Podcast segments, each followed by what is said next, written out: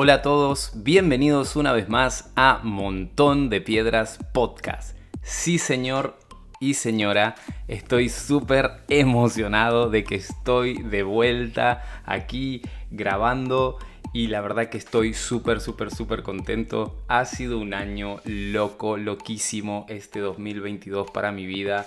Ya te contaré, ya te pondré al día.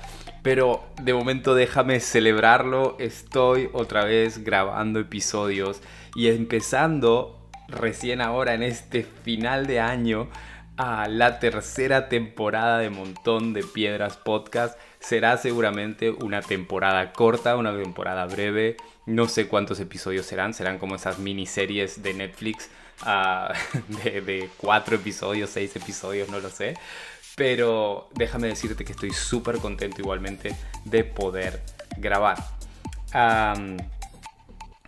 Así que, ¿por qué no vamos a meternos de lleno en lo que quiero compartir, en lo que quiero transmitir, algo que Dios estuvo hablando a mi vida en lo personal y creo que puede servir a los que estén escuchando desde el otro lado. Si todavía queda alguien escuchándome del otro lado o ya dijeron, va, este tío ya no saca más episodios pues, y ya no me escuchan más, pues quiero decirles que estoy de vuelta Uh, sí, el último episodio fue en episodio navideño, o sea que imagínense, fue creo que finales de noviembre de 2021.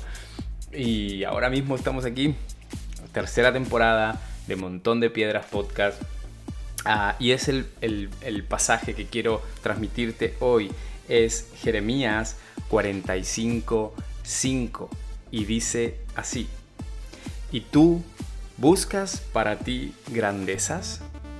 no las busques, porque aquí que yo traigo mal sobre toda carne, ha dicho Jehová. Pero a ti te daré tu vida por botín en todos los lugares a donde fueres. Y tú buscas para ti grandezas.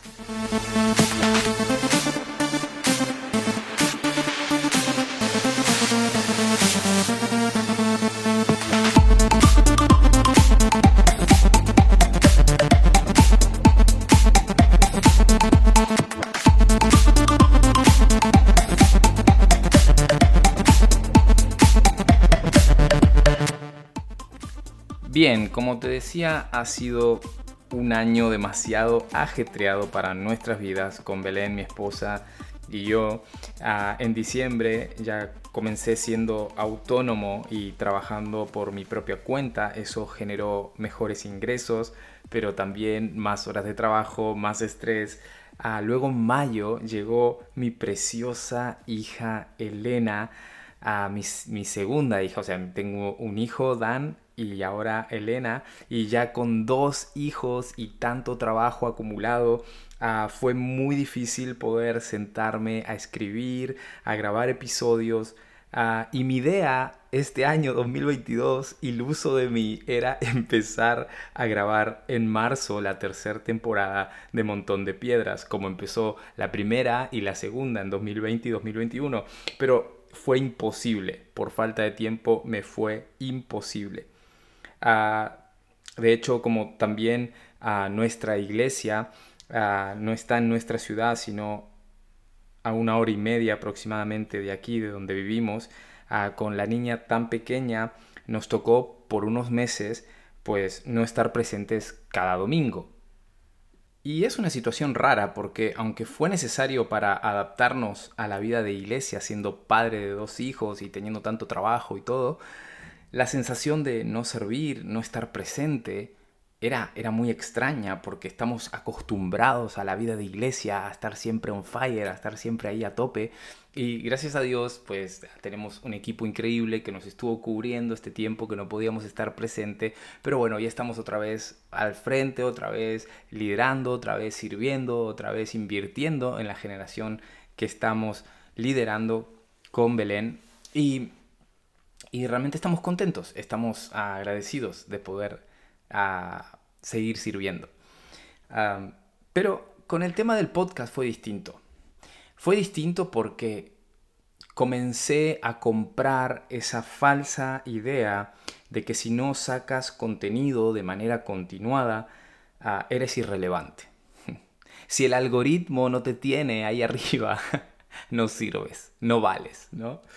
Ah, y, la verdad es que nunca comencé este podcast con el fin de hacerme famoso, ni mucho menos, ni, ni, con que me escuche mucha gente, para nada.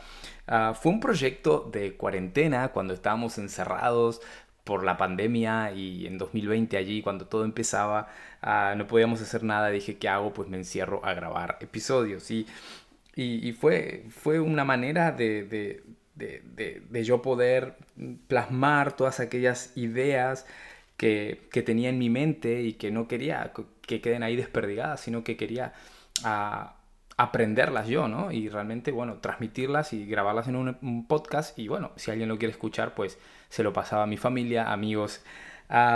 y al principio solo lo escuchaban ellos, familia, amigos.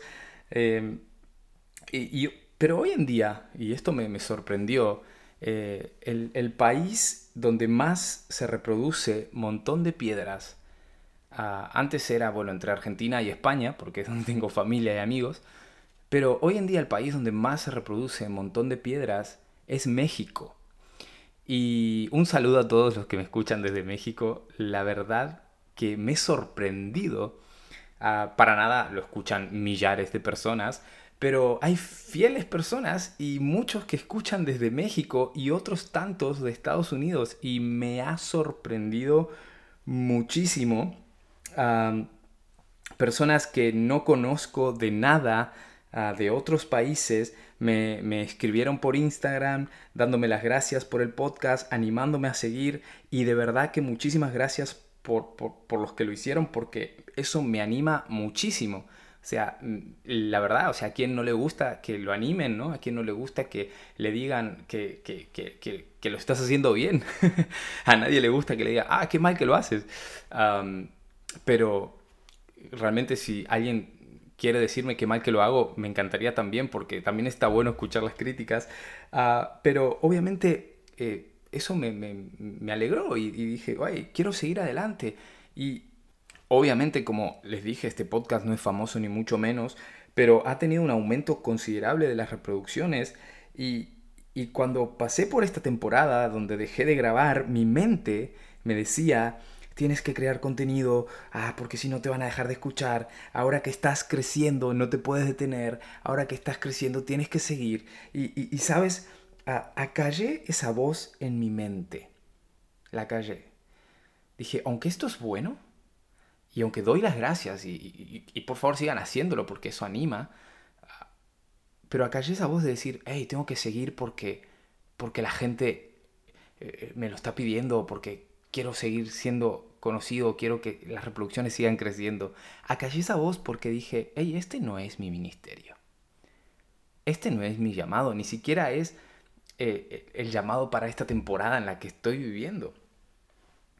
Eh, mi lugar en esta temporada era al lado de mi esposa y de mis hijos. Y de verdad que lo sigue siendo. Nunca un proyecto, un trabajo o un ministerio debe estar por encima del ministerio principal que es nuestra familia. Pablo mismo decía que el que no sabe cuidar de los de su propia casa, ¿cómo podrá cuidar de la iglesia de Dios? Y, algo más fuerte aún, dice que si alguno no provee para los de su casa, y esto no habla de una provisión de dinero solamente, sino también de tiempo, afecto, etc. Si alguno no provee para los de su casa, ha negado la fe y es peor que un incrédulo. Entonces acallé esa voz y dije, no, no, no voy a sacrificar mi tiempo con mi familia, mi tiempo para ver crecer a mi hija, a mi hijo, para poder tener tiempo de calidad con mi esposa. Ah, aunque mucho tiempo no tienes con tu esposa cuando tienes dos hijos, pero bueno, ah, tiempo juntos, los cuatro, eso sí, es muy bueno. Pero no lo voy a sacrificar. No lo voy a sacrificar por el simple hecho de que, hey, el algoritmo me está pidiendo que siga sacando contenido. Para nada. Ah, pero muchos en el día de hoy, con el fin de ser famosos y conocidos, se dejan llevar por el síndrome de vacilos.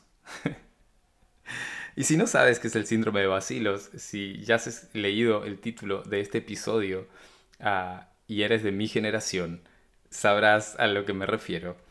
Uh, Bacilos era una banda latinoamericana que fue bastante conocida en la década del 2000. Ahí tenían una canción muy famosa ah, que se llamaba Mi primer millón. Ah, y que decía así, no te la voy a cantar, eh, pero te la voy a leer, porque no sé cantar, así que no quiero que dejen de escucharme en este momento. Quiero que ah, entiendas la letra de esta canción, si nunca la has escuchado. Dice, yo solo quiero pegar en la radio para ganar mi primer millón, para comprarte una casa grande en donde quepa tu corazón. Yo solo quiero que la gente cante por todos lados esta canción, desde San Juan hasta Barranquilla, desde Sevilla hasta Nueva York. y luego nombra otras ciudades también y todo. Pero es muy chistosa la canción, eh, muy sana, eh, igualita a las letras del el reggaetón de ahora.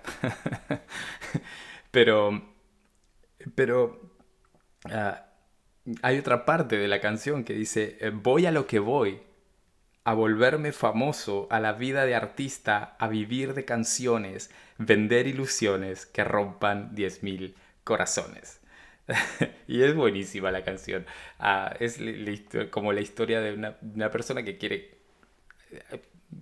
ser famoso para poder tener una vida de lujo, poder darle a, la chica que ama pues todo el lujo. Ah, obviamente eh, no es la prioridad ni mucho menos, pero es graciosa la canción y la verdad que me gusta mucho. Ah, pero a pesar de que esta canción me encanta, ah, quiero decirte que muchas veces nos dejamos llevar por este síndrome de vacilos o esta fiebre de que lo único que importa es que nuestro nombre sea famoso. Lo único que importa es pegar en la radio. Es que ese tema pegue en la radio. Es que ese episodio, ay, que lo escuche mucha gente. Es que, es que, es, es, que ese día que, que suba la plataforma a cantar, muchas personas puedan venir y puedan verme. O, ¿sabes? Es, ese deseo de, de, de, de, que al fin ese video de YouTube uh, sea compartido muchas veces y, y la, gente lo, lo, pueda ver y pueda volverme famoso, ¿no? Y toda esa historia. Ah, y, y, hay una fiebre que es lo único que importa es que la gente nos reconozca y nos aplauda. Y, y hay personas que sacrifican hasta sus propias familias con este fin. Hay personas que están tan puestas sus ojos en esa meta, en querer alcanzar la gloria, en querer alcanzar el éxito, que, que, se llevan por delante todos los demás y no importa nada más. Y esto me lleva al versículo que leímos al comenzar. Ah, el capítulo 45 de Jeremías es el más corto de todo su libro. Con tan solo cuatro versículos es un mensaje a su compañero y escriba, el que escribía las profecías de Jeremías, su amigo Baruch. Ah, y quisiera leerlo un momento. Dice, capítulo 45 de Jeremías, palabra que habló el profeta Jeremías a Baruch, hijo de Nerías, cuando escribía en el libro estas palabras de boca de Jeremías, en el año cuarto de Joacim, hijo de Josías, rey de Judá, diciendo. Esto es un poco trabalenguas, pero simplemente lo que te está diciendo es que uh, todas las profecías que Jeremías eh, está dictando las está escribiendo Baruch. Y en el momento en que Baruch está escribiendo las profecías, Dios le da una profecía a Jeremías para Baruch, su amigo que está escribiendo todo su libro. Y le dice así, Así ha dicho Jehová, Dios de Israel, a ti, oh Baruch. Tú dijiste, ay de mí ahora, porque ha añadido Jehová tristeza a mi dolor. Fatigado estoy de gemir y no he hallado descanso. Así le dirás, ha dicho Jehová, he aquí que yo destruyo a los que edifiqué y arranco a los que planté y a toda esta tierra. ¿Y tú? ¿Buscas para ti grandezas? No las busques.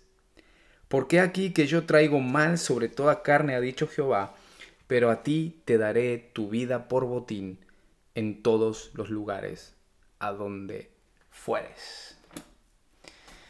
Ah, buenísimo este pasaje de Jeremías. Sabes, eh, todo el libro de Jeremías son profecías de caos, destrucción, tanto para los judíos como para todas las naciones de alrededor. Ah, Jeremías, eh, eh, su, por ahí su, su lema era lo peor está por venir, en vez de lo mejor está por venir. era como catástrofe a todos lados, ¿no? Ah, y esto llevaba a Jeremías a frustrarse. ¿Quién, no se frustraría? ¿no? Yo quiero que Dios me lleve a decirle a todo el mundo, hey, que vas a hacer lo mejor, que Dios te va a bendecir, que, Dios va a hacer grandes cosas contigo. No, Jeremías era enviado a decirle a todo el mundo, hey, Dios te va a castigar por esto, a tu destrucción va a haber aquí, y, todas esas cosas. Y Jeremías se frustraba porque, claro, eh, eh, eh, llegaba un punto en que no quería... Eh, seguir profetizando en nombre de Dios, porque eso le llevaba problemas, problemas y problemas. Em, y Baruch, que era el escriba de Jeremías, él escribía todas estas profecías que Jeremías le dictaba y tenía que tomar eh, el mismo riesgo que él, el mismo riesgo que Jeremías, de que lo encarcelaran o, o lo azoten o incluso se jugaba su propia vida por conspirar, entre comillas, con un traidor, entre comillas, también a la patria, como lo acusaban a Jeremías. Entonces Baruch estaba cansado. Estaba cansado del sufrimiento. Quería que todo esto terminase. Entonces Dios le tiene que decir a través de Jeremías, ¿buscas para ti grandezas? No las busques. ¿No ves que estoy trayendo yo destrucción y caos por todos lados y tú buscas para ti grandezas? No las busques. Dice, consuélate y conténtate con estas palabras, Baruch. Tendrás tu vida por botín, tendrás tu vida por recompensa a donde quiera que vayas.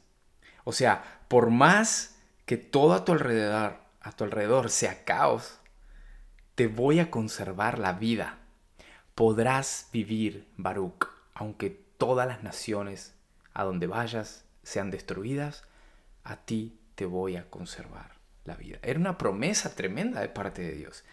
Ah, y yo sé, obviamente, Baruch no quería ser importante o famoso. Uh, Baruch no quería pegar en la radio con su nuevo hit, ah, el, cover de Jeremías, ¿no? no quería hacer eso. tan solo quería descansar, tan solo quería dejar de, de, sufrir, tan solo quería que el sufrimiento le diera tregua. quizás bueno, quizás sí quería ganar su primer millón y comprarse una casa grande ah, para poder descansar, ¿no? Pero no, no era el deseo de él hacerse famoso, ni mucho menos, no era ese tipo de grandezas. Aún así, ah, este mal del síndrome de vacilos me, me ha llevado constantemente y regularmente a hacerme esta pregunta. ¿Busco para mí grandezas? ¿Busco que la gente me reconozca y me aplauda? A lo mejor Baruch quería eh, que simplemente no, lo tuvieran como el loquito que transmitía los mensajes del otro loquito que, siempre decía cosas malas. A lo mejor Baruch quería, ay, pero yo quiero hablar, que, que, me aplaudan, que digan amén a mi mensaje, ¿no? Eh, quizás buscaba un poco de eso. Y es eso lo que nos tiene que llevar a preguntar, ¿dónde está nuestra motivación? ¿Para qué realmente hacemos lo que hacemos? ¿Busco para mí grandezas? ¿Busco ser yo conocido? ¿O busco conocerle a Él para así yo poder darlo a conocer? Y te pregunto a ti, como Jeremías Abaruc, que me estás escuchando del otro lado de este micrófono, ¿buscas para ti grandezas? No las busques. Lo más importante es que Dios te ha dado tu vida por botín. Te lo dije ya en la temporada pasada, en el episodio ¿Cuál es mi propósito? Si no lo has escuchado, escúchalo. Pero tu propósito es vivir. Tu propósito es vivir. Reconfórtate con que Dios te ha dado lo más precioso que es tu vida. Sabes, Oswald Chambers ah, es un autor que me gusta mucho su libro, En pos de lo supremo. Ah, es un libro devocional y, tiene cosas muy interesantes ah, acerca de estos versículos de Jeremías.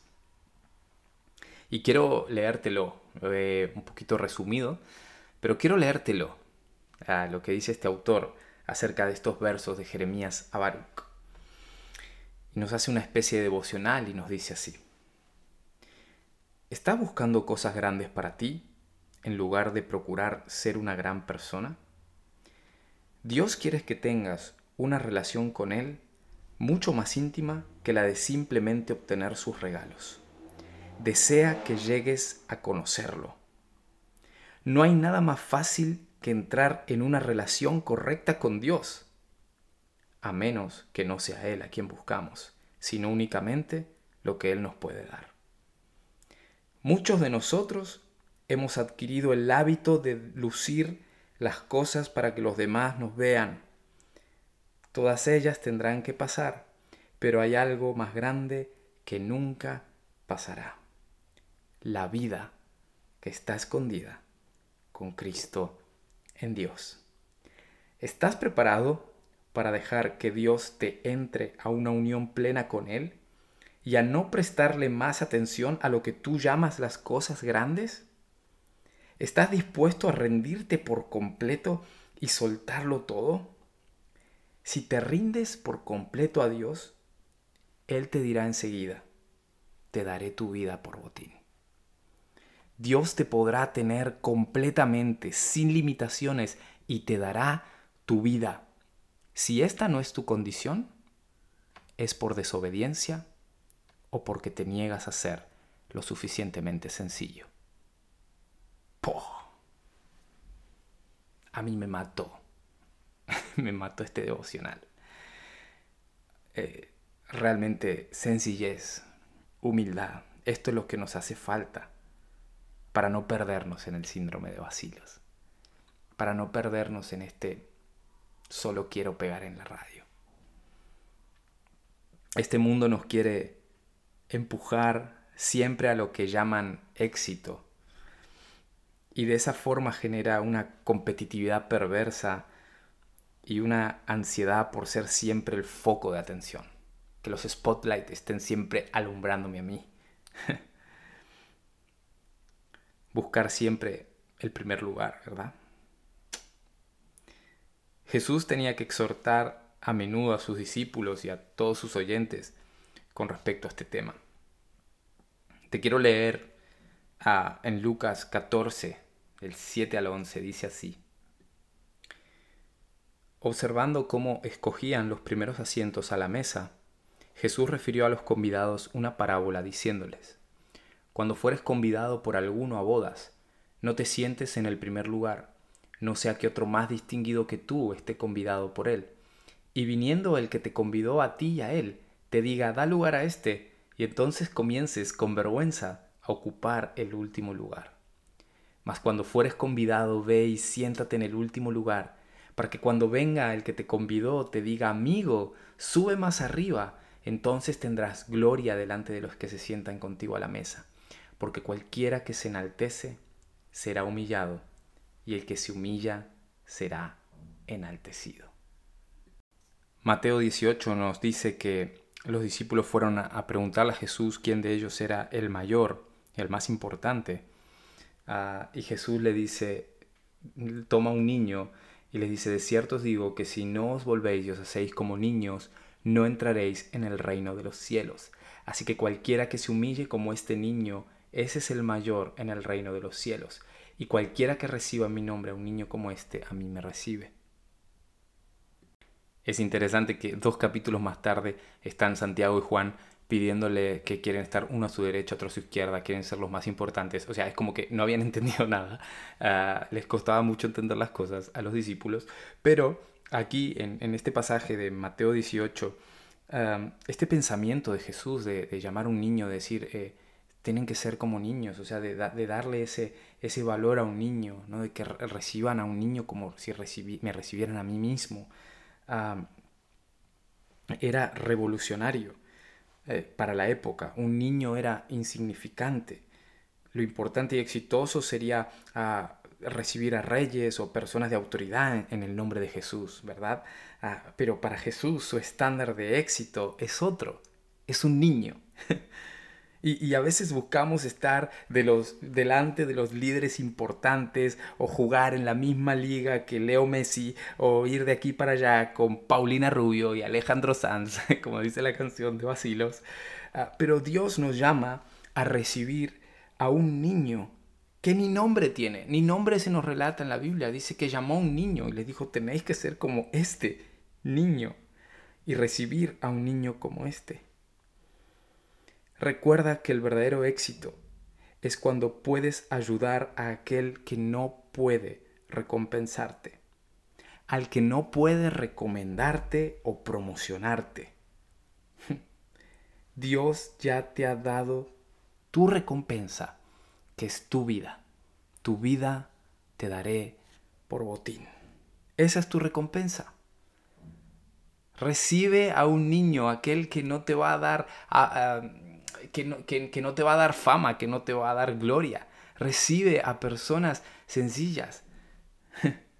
Aquella oración que hiciste por aquel enfermo en una fría y, y oscura sala de hospital es quizás más importante que esas elocuentes palabras que pronunciaste desde aquella plataforma.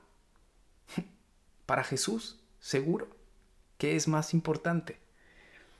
Esa canción que cantaste con lágrimas de rodillas en la soledad de tu cuarto es quizá más poderosa de la que pudo provocar los aplausos de las masas. Recibe un niño. Sé como un niño. Y esto de ser como niño es algo que en esta temporada como padre pues ah, me está haciendo aprender mucho. Ah, el hecho de ser padre te lleva a observar mucho a tus hijos y, entender más qué se refiere este pasaje con ser como niños. Sabes, mi hijo Dan tiene tres años y medio y, aprendo tanto de él, tanto de él. Porque él está conociendo y aprendiendo y todo le asombra, le sorprende. No necesita grandes cosas para ser feliz. No es como nosotros. a él le encanta cantar pero si no tiene a mano su micrófono, pues toma un bolígrafo o lo que encuentre y comienza a cantar lleno de felicidad. me encanta, me encanta ver a mi hijo así. Y si somos más como niños y dejamos de buscar obsesivamente las cosas grandes, te vuelvo a preguntar, ¿buscas para ti grandezas? No las busques. No las busques. Sabes, te hablé del síndrome de bacilos, pero en realidad eso es un pecado. No nos gusta la palabra pecado, ¿verdad? Nos, nos, ah, no nos gusta decir, ¿no? Porque pensamos pecado y pensamos, oh, no. Oh, pero la verdad es que todos somos pecadores. De eso se trata. Somos pecadores y si no seríamos pecadores, no hubiéramos necesitado que Jesús venga a salvarnos. Por tanto, ese síndrome de vacilos que te estoy diciendo de querer fama, de querer gloria todo el tiempo, querer aplausos, no es nada más ni nada menos que el pecado de la vanidad, de la vanagloria. Y este año, eh, si algo que he hecho fue leer, ah, quizás no he tenido tiempo para grabar y escribir, pero sí para leer de vez en cuando algo. Ah, busco libros cortos porque quiero leer y, terminar y me está costando. Y, y, me encontré con una joya literaria. Sabes, con 34 años que tengo, recién he descubierto esta joya literaria y seguramente para ti será, pues yo lo conozco de toda la vida. Yo sí lo conocía de toda la vida por nombre, ah, por título, o sea, lo he visto, he visto sus imágenes en muchos lados, pero nunca, nunca, nunca lo había leído y me ha volado la cabeza, me ha encantado este libro, me ha llenado de asombro, me ha llenado de ganas de ser como niño una vez más. Ah, te estoy hablando del clásico literario El Principito. ¡Wow! Lo he leído este año y me ha flipado. Me ha flipado. Ah, no sé, quizás lo leíste cuando eras niño, ah, porque es como un libro de niños. Pero léelo ahora con la perspectiva de adulto. ¡Pum! es que te vuela la cabeza. Dices, es verdad, así somos los adultos. Así somos. Es como ves a los adultos a través de la vista de un niño y dices, es verdad. Somos complicados y ellos son sencillos. Disfrutan más de la vida porque nosotros no disfrutamos porque somos complicados. Ah, justamente las palabras de Jesús de ser sencillos como niños toma gran fuerza para mí en este pequeño libro del principito. Y si no lo has leído, te lo recomiendo al 100%. De verdad, es muy fácil de leer, es muy breve. Ah, y el relato va narrando cómo el principito, hay una parte que va viajando por diferentes planetas y va conociendo diferentes personas que están solas en esos planetas. Ah, y todos son diferentes personajes adultos. Se encuentra con un rey, se encuentra con un borracho, se encuentra con un hombre de negocios. Pero quiero terminar este episodio leyéndote el capítulo cuando el principito llega al planeta de un hombre vanidoso, de un hombre que tiene el síndrome de vacilos. Y quiero leértelo, porque es súper corto, es el capítulo 11 del Principito, y te lo quiero leer y, y vas a decir cuánta razón tiene este capítulo. Te lo voy a leer. Mira, lo tengo aquí. Dice así, el segundo planeta estaba habitado por un vanidoso. Ah, ah, he aquí la visita de un admirador, exclamó desde lejos el vanidoso no bien vio al principito, pues para los vanidosos, los otros son admiradores. Buenos días, dijo el principito, ¿qué sombrero más raro tienes? Es para saludar, le respondió el vanidoso. Es para saludar cuando me aclaman, Desgraciadamente, nunca pasa nadie por aquí. Ah, sí, dijo el principito sin comprender. Golpea tus manos una contra otra, aconsejó el vanidoso. El principito golpeó sus manos una contra otra. El vanidoso saludó modestamente, levantando el sombrero. Esto es más divertido que la visita al rey, se dijo para sí el principito, y volvió a golpear sus manos una contra otra. El vanidoso volvió a saludar levantando el sombrero. Después de cinco minutos de ejercicio, el principito se cansó de la monotonía del juego. ¿Y qué hay que hacer para que el sombrero caiga? preguntó. Pero el vanidoso no le oyó. Los vanidosos no oyen sino las alabanzas. ¿Me admiras mucho verdaderamente? preguntó al principito. ¿Qué significa admirar? Admirar significa reconocer que soy el hombre más hermoso, mejor vestido, más rico y más inteligente del planeta. Pero si eres la única persona en el planeta. Hazme el placer, admírame lo mismo. Te admiro, dijo el principito encogiéndose de hombros. Pero ¿por qué puede interesarte que te admire? Y el principito se fue. Las personas mayores son decididamente muy extrañas se dijo simplemente a sí mismo durante el viaje. de verdad que somos muy extraños. Para el vanidoso, los otros son admiradores. Los vanidosos no oyen sino solo las alabanzas. Y aún aunque sean los únicos en la sala, se creen que son los mejores.